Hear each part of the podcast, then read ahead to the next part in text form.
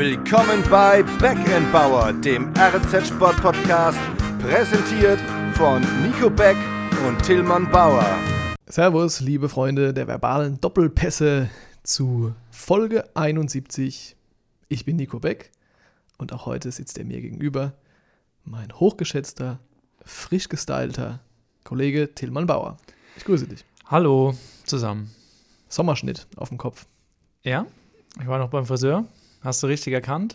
Ja, sieht gut aus. Mir gefällt es auch, danke. Bist du auch inhaltlich gut vorbereitet auf unsere Folge 71? Mm, ich denke schon, ja.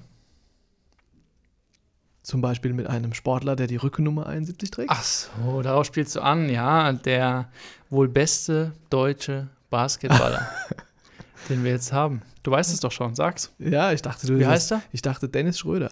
Ich dachte, das Niklas Würzner jetzt der trägt die 2. Ich dachte, dass du mich jetzt vielleicht mal überraschst mit etwas nicht ganz so offensichtlichem. Ja, das Problem ist, umso höher die Nummer wird, umso kritischer wird. Ja. Aber Dennis Schröder, hast du ja bestimmt recherchiert, hat er nicht immer die 71 getragen.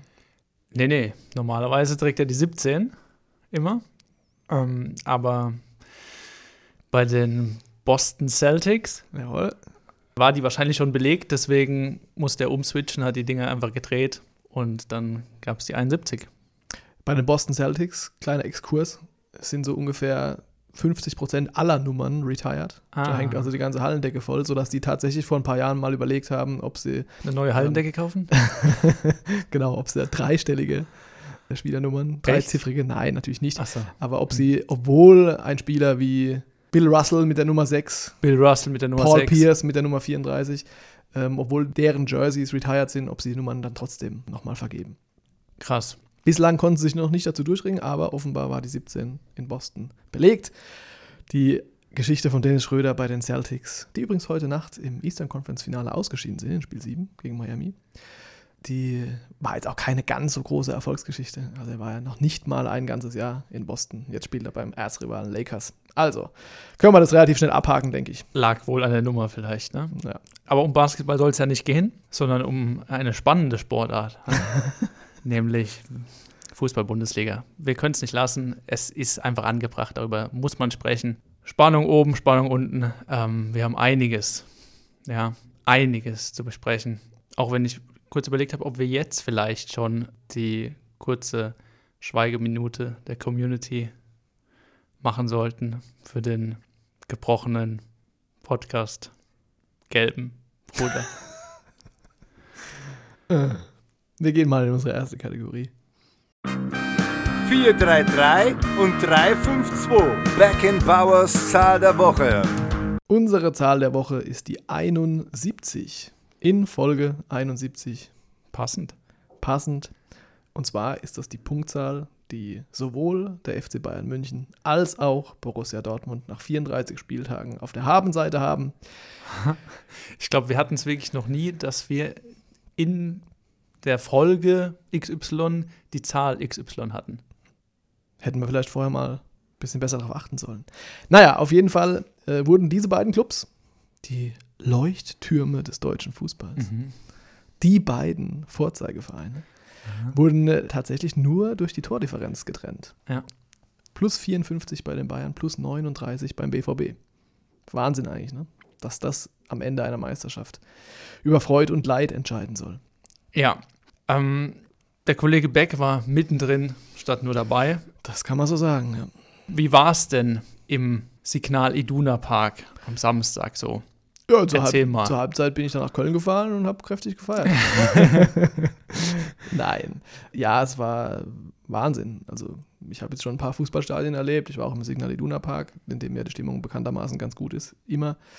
War ich auch schon häufiger. Aber sowas wie jetzt am Wochenende, also ich bin relativ früh losgefahren und habe auch nochmal einen kurzen Abstecher in die Dortmunder Stadt gemacht und also da merkst du richtig oder hast du richtig gemerkt, dass dieser Verein einfach in die Gesellschaft, in die Kultur, in das, das in die in, DNA. In die, ja, in die DNA dieser Stadt eins zu eins übergegangen ist. Aber wie hast du das gemerkt? War jeder im Trikot, Schal oder was auch immer? Jemanden zu suchen, der jetzt nicht gelb war. Ah.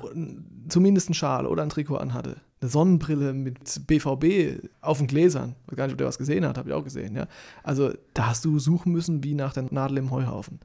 Die ganze Stadt war bereit für diesen Tag, für diesen Moment. Nur die Mannschaft nicht. Nach elf Jahren endlich mal wieder den Titel zu holen. Auch vorher schon, da haben sich tausende Fans schon am, in den frühen Morgenstunden vor das Stadion gestellt. Zum einen, weil sie früh rein wollten, wenn sie ein Ticket hatten. Zum anderen, weil sie gehofft haben, dass sie noch ein kleines Vermögen für so ein, so ein Last-Minute-Ticket auf dem Schwarzmarkt da Auf dem schwarz-gelben Markt. ergattern können. Und der eine hat geschrieben, suche Karte fürs Paradies. Die Südtribüne ist das Paradies gewesen an diesem Tag. Ja. Ich will es gar nicht wiederholen, was da alles im Tausch für eine Karte angeboten wurde. Es war auch so unfassbar laut, Kollege Bauer. Das, das, kannst, das kannst du dir überhaupt gar nicht vorstellen. Nee, das kann ich mir nicht vorstellen. Mit, also ich kenne ja nur die Atmosphäre aus so kleinen Handballhallen. Das ist ja nicht zu vergleichen.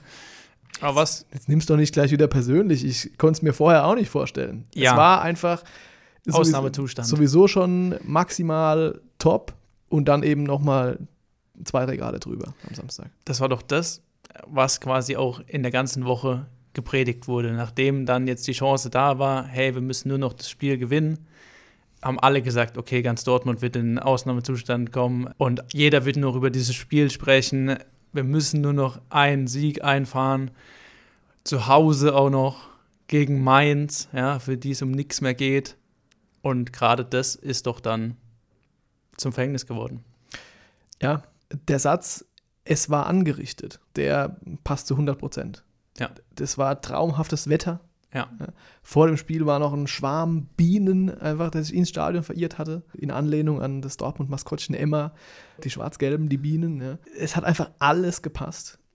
Und Die ganze du- Geschichte mit den Protagonisten. ja, können wir gleich nochmal einzeln aufdröseln. Du hast ja schon angekündigt, das wurde ihnen dann vielleicht zum Verhängnis. Es war dann im Endeffekt vielleicht einfach ein bisschen too much.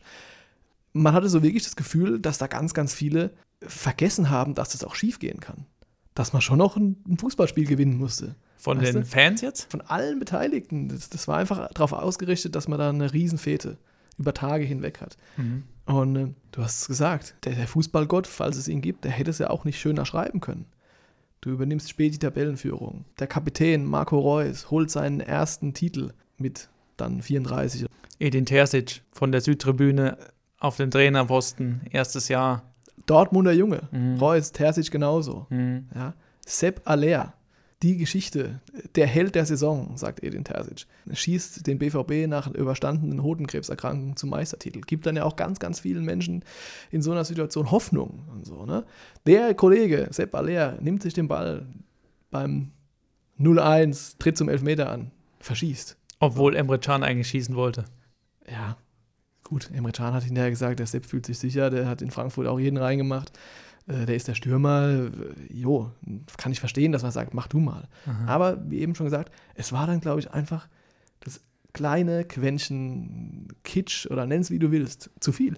Und dann war tatsächlich so ein Moment, und ich glaube, das haben auch ganz viele im Stadion gespürt, wenn man von Euphorie redet, die kann einen ja tragen und dann wird vieles leichter und dann hat man das Gefühl, dass vieles auch von alleine geht. Lass die Dortmunder mal ein frühes Tor schießen, dann gehen die da vielleicht mit dem 6-0 raus, Ja. mit dem, keine Ahnung, 5-2 oder whatever, aber dann, dann wird es so ein Feiertag, wie er ja schon ganz oft, du hast die Heimstärke angesprochen, ganz oft in diesem Stadion in dieser Saison auch schon stattgefunden hat. Und dann kriegst du aber so ein blödes Gegentor und der Elfmeter unmittelbar danach, den verschießt du. Und ich glaube, dann haben auch die Spieler plötzlich Dann- gemerkt, hoppla, Dann rattert's. hier sind zwar 81.000 Verrückte und die ganze Stadt, 400.000 sollten da kommen, um am Borsigplatz zu feiern. Die ganze Stadt freut sich darauf, mit uns die, die Schale zu bejubeln. Und ganz Fußball-Deutschland will ja auch, dass Borussia Dortmund endlich diesen FC Bayern entthront. Und wenn auch nur einmal. Und, Und dann, dann- kriegst du auch noch die Meldung, Bayern führt. Ich glaube, das hat gar keine Rolle gespielt. Damit haben die gerechnet. Aber dann war so der Moment, wo du gemerkt hast, scheiße, wir müssen es jetzt schon irgendwie, irgendeiner von uns muss den da jetzt reinschießen. Ja? Ja. So. Und dann kriegst du noch ein zweites Tor. Und dann wird so diese Euphorie und alles, was dahinter steht, plötzlich zu einer Last. Ja? Die haben ja nicht äh, schlecht gespielt oder sich keine Chancen rausgespielt, aber diese Leichtigkeit war komplett weg. Spieler, die in einer überragenden Form waren, Donny Malen, bestes Beispiel, wie gehemmt Also ich habe relativ, und bei mir ist eigentlich das Glas immer halb voll, ich glaube bis zur letzten Sekunde dran, aber am Samstag hatte ich mich relativ schnell mit dem Gedanken angefreundet, dass das jetzt nichts wird mit dem Titel.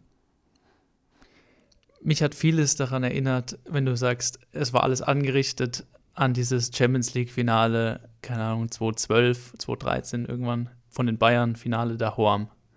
Da hat ja auch die ganze Stadt darauf hingefiebert, ja, wir müssen jetzt nur noch zu Hause gewinnen, dann haben wir die Riesensause. Ja.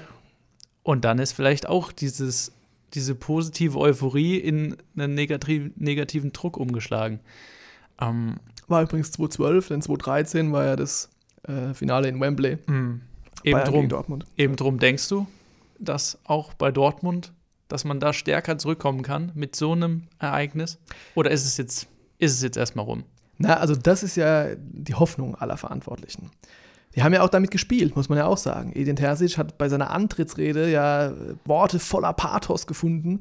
Lasst uns positiv sein wie nie, lasst uns laut sein wie nie, lasst mhm. uns gemeinsam zusammenstehen wie noch nie, um am Ende vielleicht zu feiern wie noch nie. So. Und weil er eben jemand ist, der das ja, dem glaubst du das ja. Ne, der, wie du vorhin gesagt hast, der stand in der Kurve und hat schon Titel gefeiert. Hat einen Pokal geholt mit Dortmund. Und jetzt auch in der Woche wurde er darauf angesprochen, macht man da jetzt was anders oder wie geht man damit jetzt um? Und dann sagt er, naja, diese Euphorie, dafür werdet ihr ja sorgen, die ganze Stadt, die Fans, die Medien. Ich habe mit einem Kollegen gesprochen von den Ruhrnachrichten, die haben eine 28-seitige Dortmund-Beilage am Samstag veröffentlicht. 28 Seiten vor dem Spiel, nur über den Club. Ja. Ging ja auch noch für Schalke und andere, kommen wir nachher noch dazu, ging es ja auch um was. Mhm. Aber es gab einfach im Pott und ich sage in fast ganz Fußball-Deutschland nur den BVB die Tage. Und natürlich wurde Edin Terzic dann auch gefragt, war es vielleicht einfach ein bisschen too much davon? Und er hat auf der PK danach Tränen in den Augen, zittrige Stimme, ganz schwer Worte gefunden. Aber er hat gemeint, ist ja klar, dass diese Frage jetzt kommt. Aber nein, sie wollten das genau so. Das ist ihre große Stärke. Und in dem Spiel wurde genau diese Stärke zu ihrem größten Problem. Also mein Gedanke dazu, wenn Dortmund als Tabellenzweiter in den letzten Spieltag gegangen wäre, hätte ganz Fußball Deutschland gedacht, okay, die Bayern müssen nur ihr Spiel gewinnen und werden das Ding dann ziehen, die werden es auch machen, Dortmund hat keinen Druck, dann hätten die das Spiel gewonnen. Ob sie dann Meister geworden wären, ja. weiß ich nicht, aber dann hätten sie das Spiel gewonnen.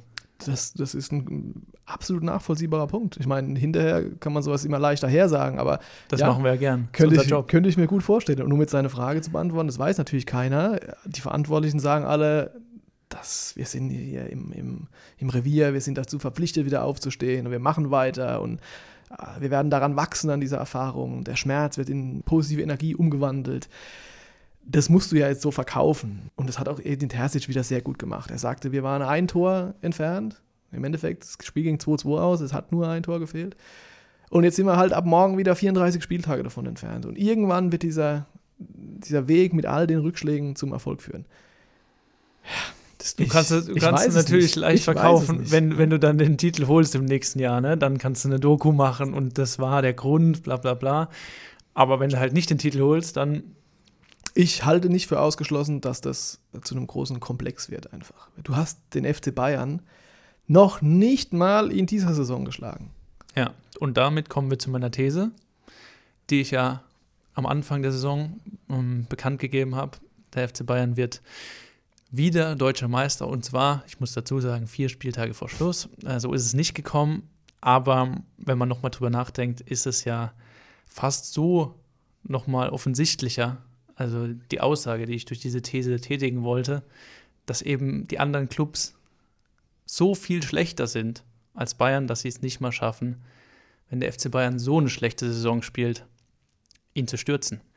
Mehr Nebenkriegsschauplätze geht eigentlich nicht mehr. Ja als äh, in dieser Runde. Ne? Wir erinnern uns, Nagelsmann mit Bildreporterin liiert, mit der Chance auf drei Titel gefeuert, Skiurlaub neuer, Hassan und Kahn. Sané und, und Mané gehen ja, an die Gurgel. Brutal. Also du verpflichtest keinen Neuner. Ja, Choupo-Moting dann auch noch verletzt eine ganze ja. Weile.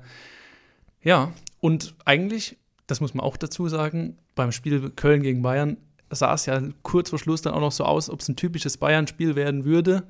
Im Sinne von in dieser Saison gut angefangen, 1-0 geführt, dann den Ausgleich am Ende äh, bekommen, durch irgendeine unglückliche Aktion, wie es auch diesmal wieder war, Handelfmeter. Das war ein Spiegelbild der ganzen Saison, dieses Spiel, nur leider für Dortmund, schön für mich, hat Jamal das getan, was ein Jamal tun muss. Und Fußball gespielt. Ja, du sagst, äh, ein typisches Spiel für die Bayern-Saison, aber es ist doch, der Ausgang ist doch typisch für diesen Verein. Ja. Vielleicht das Bezeichnendste, wie ich das wahrgenommen habe, war eigentlich, ich habe es ja vorhin gesagt, ich habe mich relativ schnell damit abgefunden, dass sie das Spiel nicht gewinnen werden. Und äh, als dann aber die Bayern in der 81. Minute, kurz vor Schluss, war es zumindest früher mal, vor Ja. diesen exorbitanten Nachspielzeiten, da kassieren die den Ausgleich, spielen eh eine Grütze-Runde so. Und trotzdem habe ich aber da nie daran gezweifelt, dass die Bayern das trotzdem noch ziehen. Und das sagt ja viel aus. Und jetzt haben wir vorhin gesagt, die größte Stärke, diese Emotionen und dass man den Fußball dort lebt, den BVB atmet, dass das in diesem Spiel zum großen Problem wurde. Beim FC Bayern ist es halt ganz anders. Ich meine, guck dir an, was jetzt vor diesem Spiel passiert ist. Da wird die Führungsebene, wir haben vor ein paar Wochen noch drüber gesprochen, was sich Kahn und Salihamidzic erlauben, weil sie den Trainer rausschmeißen und auf welche Mhm. Art und Weise sie das tun. Mhm. Das Mir ist an mir, wurde es mit Füßen getreten. So, dann kommt der große Pate Uli Hoeneß, ja, setzt sich mit so ein paar Leuten aus dem Aufsichtsrat zusammen und sagt, eigentlich müssen jetzt der Kahn und der Brazzo auch weg. Und dann macht man das natürlich am Tag vor dem letzten Spiel. Das hat der, der Trainer hat es gewusst, die Mannschaft nicht, aber das, das sickert ja auch wahrscheinlich irgendwie durch. Mit dem Schlusspfiff kommt dann die Kicker-Eilmeldung, ja. so, ne, nach dem Motto, äh, ob ihr jetzt feiern wollt eigentlich, ne, Fans, Mannschaft, Sponsoren, ist uns doch egal, ja. Meistertitel, was ist das schon? Trotzdem hast du halt dann so elf abgewichste Fußballer auf dem Feld, die sagen, wir ziehen das halt. Ja, wir gewinnen das Ding irgendwie 2-1. Thomas Müller ist da irgendwie so ein Sinnbild, finde ich. Ja, auf, Ja. absolut. Genau Und- das Sinnbild. Und das ist, glaube ich, auch der entscheidende Unterschied. Guck dir mit dem Markenclaim an. Borussia Dortmund sagt echte Liebe. Ist natürlich auch völlig überhöht, aber es gibt ja Menschen, die fühlen das so. Das ist ja ein und alles. Und wenn man das dann drehen will, dann hast du halt bei den Bayern dieses Mir san mir. Jo, wir können machen, was wir wollen. Denkt ihr, was ihr wollt über uns? Ja, so ein Selbstverständnis irgendwie. Wir sind halt eh die Chefs und die Besten. Und ob das jetzt irgendwie die Fans geil finden, ob dann der Autokorso am Samstagabend acht Autos dreimal im Kreis fahren und auf den Marienplatz dann 10.000 kommen, statt wie in Dortmund 300 oder 400.000, ist egal. Meisterschaft, ja, interessiert uns nicht. Trotzdem eine schlechte Saison. Schmeißen wir alle raus. Weil wir der FC Bayern sind. Mir san mir. Und jetzt bin ich, ich habe den Gedanken noch nicht zu Ende gesponnen. Aber ich bin geneigt, zumindest drüber nachzudenken, ob man.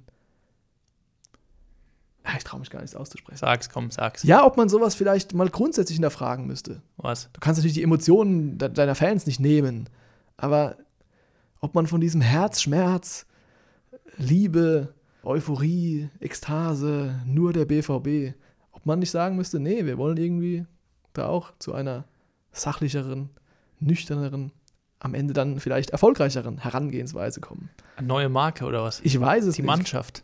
Keine Ahnung, aber vielleicht gehört es auch einfach dazu. Ich meine, die Szenen danach, das will ich jetzt nicht unerwähnt lassen, das war ja fantastisch. Die Spieler sind auf dem Rasen zusammengebrochen, die haben geweint, die waren untröstlich und trotzdem haben sie es relativ schnell geschafft, wieder aufzustehen, weil eben die ganze Südtribüne nicht irgendwie pfeift oder guckt, dass sie so schnell wie möglich aus dem Stadion kommen, wie das bei Bayern München die Woche davor war, ne? als sie gegen Leipzig verloren haben Ja, sondern aufstehen, Jungs, aufstehen, ne? Hier, näher kommen, näher kommen. Nicht, weil wir euch auspfeifen wollen, weil ihr es jetzt verkackt habt, auf eine amateurhafte Art und Weise. Nee, weil wir in guten und in schlechten Tagen zusammenstehen. Das war der Tenor. Aha. Und vielleicht hat es auch einfach so sein sollen, dass jetzt eben das mit diesen Bildern endet, dass der große FC Bayern eine Meisterschaft feiert für drei Minuten, bis klar ist, wir haben schon wieder politische Themen, über die wir diskutieren müssen und müssen am nächsten Tag eine Pressekonferenz geben und es erklären und wer was gesagt hat und was ist jetzt eigentlich mit Oliver Kahn und die Schlammschlacht. Und in Dortmund, da gehört halt offenbar das Leiden zur Liebe dazu. Vielleicht als kleiner Trost, es ist de facto ja eigentlich egal, wer Meister wurde, wenn man den Aspekt sich anschaut, dass es einfach toll war für die Bundesliga, dass am letzten Spieltag noch gerade oben die Entscheidung um die Meisterschaft so knapp war, weil die ganze Welt hat auf die Bundesliga geguckt, auch für die Leute, die immer sagen, die kleinen Kinder, die kennen keinen anderen Meister als die Bayern, aber die kennen vielleicht auch nicht so ein dramatisches Bundesliga-Finale.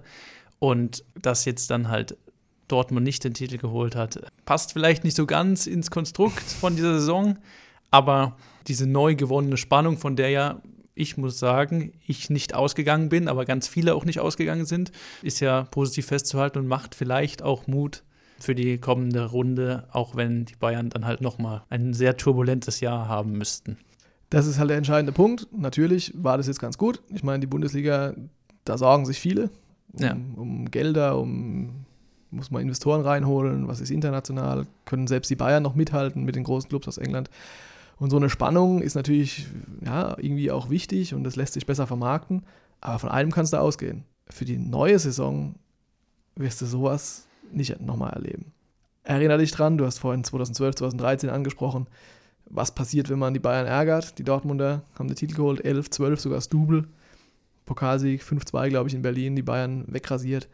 Und dann wurde halt das Festgeldkonto nochmal geöffnet und, Ein Tegernsee, meinst du? und dann wurde ein gewisser Mario Götze transferiert und dann wurde die Angel ausgeworfen nach einem gewissen Robert Lewandowski und jo, dann war erstmal Ruhe für, wie wir jetzt wissen, mindestens elf Jahre. Bist du eigentlich BVB-Aktionär? Wir wollten doch jetzt eigentlich die nächste Kategorie. Geht's raus und spult's Fußball. Beckenbauers bunte Bundesliga.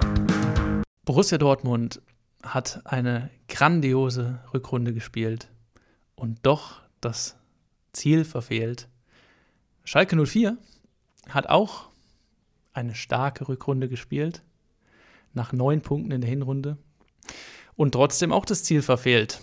Auch Schalke muss neben Hertha den Gang in die zweite Liga antreten. Weil sie wie gespielt haben? Weil sie 2 zu 4 verloren haben äh, bei den Bullen in Leipzig. Zwischenzeitlich noch 2 zu 2, also lagen 0-2 hinten, dann 2 zu 2. Da war die Hoffnung kurz noch da. Aber ja, ich weiß nicht, wie du das siehst, aber ich finde letztendlich dann über die ges- gesamte Saison gesehen, haben die es auch nicht verdient gehabt, drin zu bleiben. Trotz unfassbarer Aufholjagd mit Thomas Reis. Ja, ich finde es mit dem verdient und nicht verdient ist immer so eine Sache. Äh, Sind die Bayern jetzt verdienter Meister oder nicht? Haben halt einfach mehr Tore geschossen. Übrigens, ähm, Das nagt noch ein bisschen an dir, ne? Mit dem Meisterschaftskampf. nee, das wollte ich jetzt aber noch mal kurz äh, Gut. einwerfen, weil wir immer über die großen Probleme der Bayern gesprochen haben. Die haben 92 Tore geschossen. Obwohl sie ja angeblich den größten Fehler überhaupt gemacht haben, indem sie keinen Lewandowski-Nachfolger geholt haben. Die Tore, die sie unter Julian Nagelsmann vor allem am Anfang der Saison geschossen haben, haben sie zum Meister gemacht. Und, Ja. dann, und dann haben sie es auch verdient. So. Und wenn der FC Schalke halt nur neun Punkte holt in der Hinrunde und 22 in der Rückrunde, dann aber trotzdem zwei Punkte zu wenig hat am Ende, dann haben sie es halt auch, wie du sagst, nicht verdient, drin zu bleiben, weil andere mehr Punkte geholt haben. So ist es. Zum Beispiel der VfB Stuttgart. Jawohl. Der hat nämlich unentschieden gespielt am letzten Spieltag gegen die TSG Hoffenheim und sich damit auf den Relegationsrang zumindest geschoben. Die waren kurzzeitig ja auch direkt unten Ja. äh, in der Blitztabelle. Waren hinten, genau, gegen die TSG. Ja, und ähm, die spielen jetzt gegen den HSV.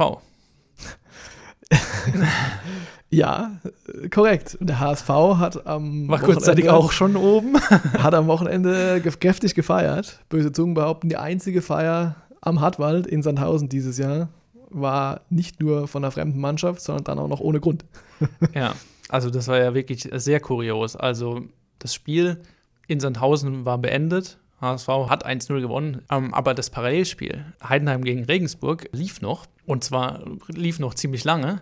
Da gab es ordentlich Nachspielzeit, woraufhin Heidenheim furioserweise das Ding noch gedreht hat, also mit zwei Toren in Nachspielzeit, 90. plus 3 und 90. plus 9 Ja.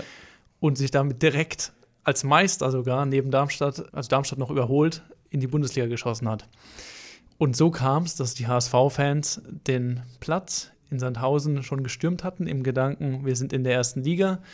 Na gut, also Platz gestürmt ist ja äh, schon mal nicht ganz korrekt. Die wurden ja herzlich eingeladen vom SV Sandhausen, äh, dass sie Ja. auf den Platz kommen dürfen, so, um friedlich zu feiern. Und der Stadionsprecher beim SVS hat ja wohl auch ihm Gratuliert. gratuliert. und damit suggeriert, die Partie auf dem anderen Platz ist durch. Er hat da offenbar einen falschen Zuruf bekommen. Also der Klassiker von 2001, Meister der Herzen, ja, du denkst, wir spielen nächstes Jahr Bundesliga. Ja, und im Moment, als sie den Rasen betreten haben, fällt es 2-2. Das hat dann so ganz langsam die Runde gemacht. Ja. und dann, wie du sagst, 90. plus 9 ist natürlich auch schon der helle Wahnsinn. Ja. Da hast du dir schon drei Bier reingekippt und dann heißt es ja, musst aber nochmal Fußball spielen. Relegation gegen Stuttgart steht an.